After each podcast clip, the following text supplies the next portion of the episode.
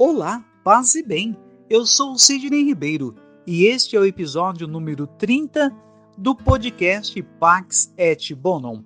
E continuamos com as explicações do Papa Bento XVI, na audiência ocorrida no dia 13 de fevereiro do ano de 2013.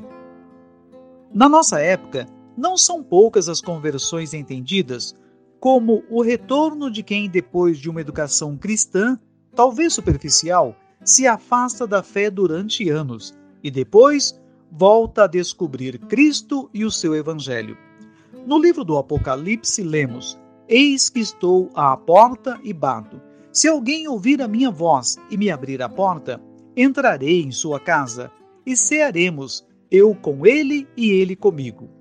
O nosso homem interior deve preparar-se para ser visitado por Deus, e precisamente por isso não deve deixar-se invadir pelas ilusões, pelas aparências e pelas coisas materiais.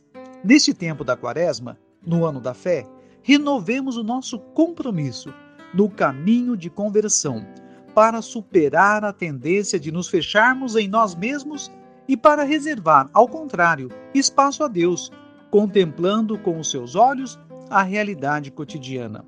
A alternativa entre o fechamento do nosso egoísmo e a abertura ao amor de Deus e ao próximo, poderíamos dizer que corresponde à alternativa das tentações de Jesus, ou seja, alternativas entre poder humano e o amor pela cruz, entre uma redenção vista unicamente no bem-estar material e uma redenção como obra de Deus, na qual reservamos o primado na existência.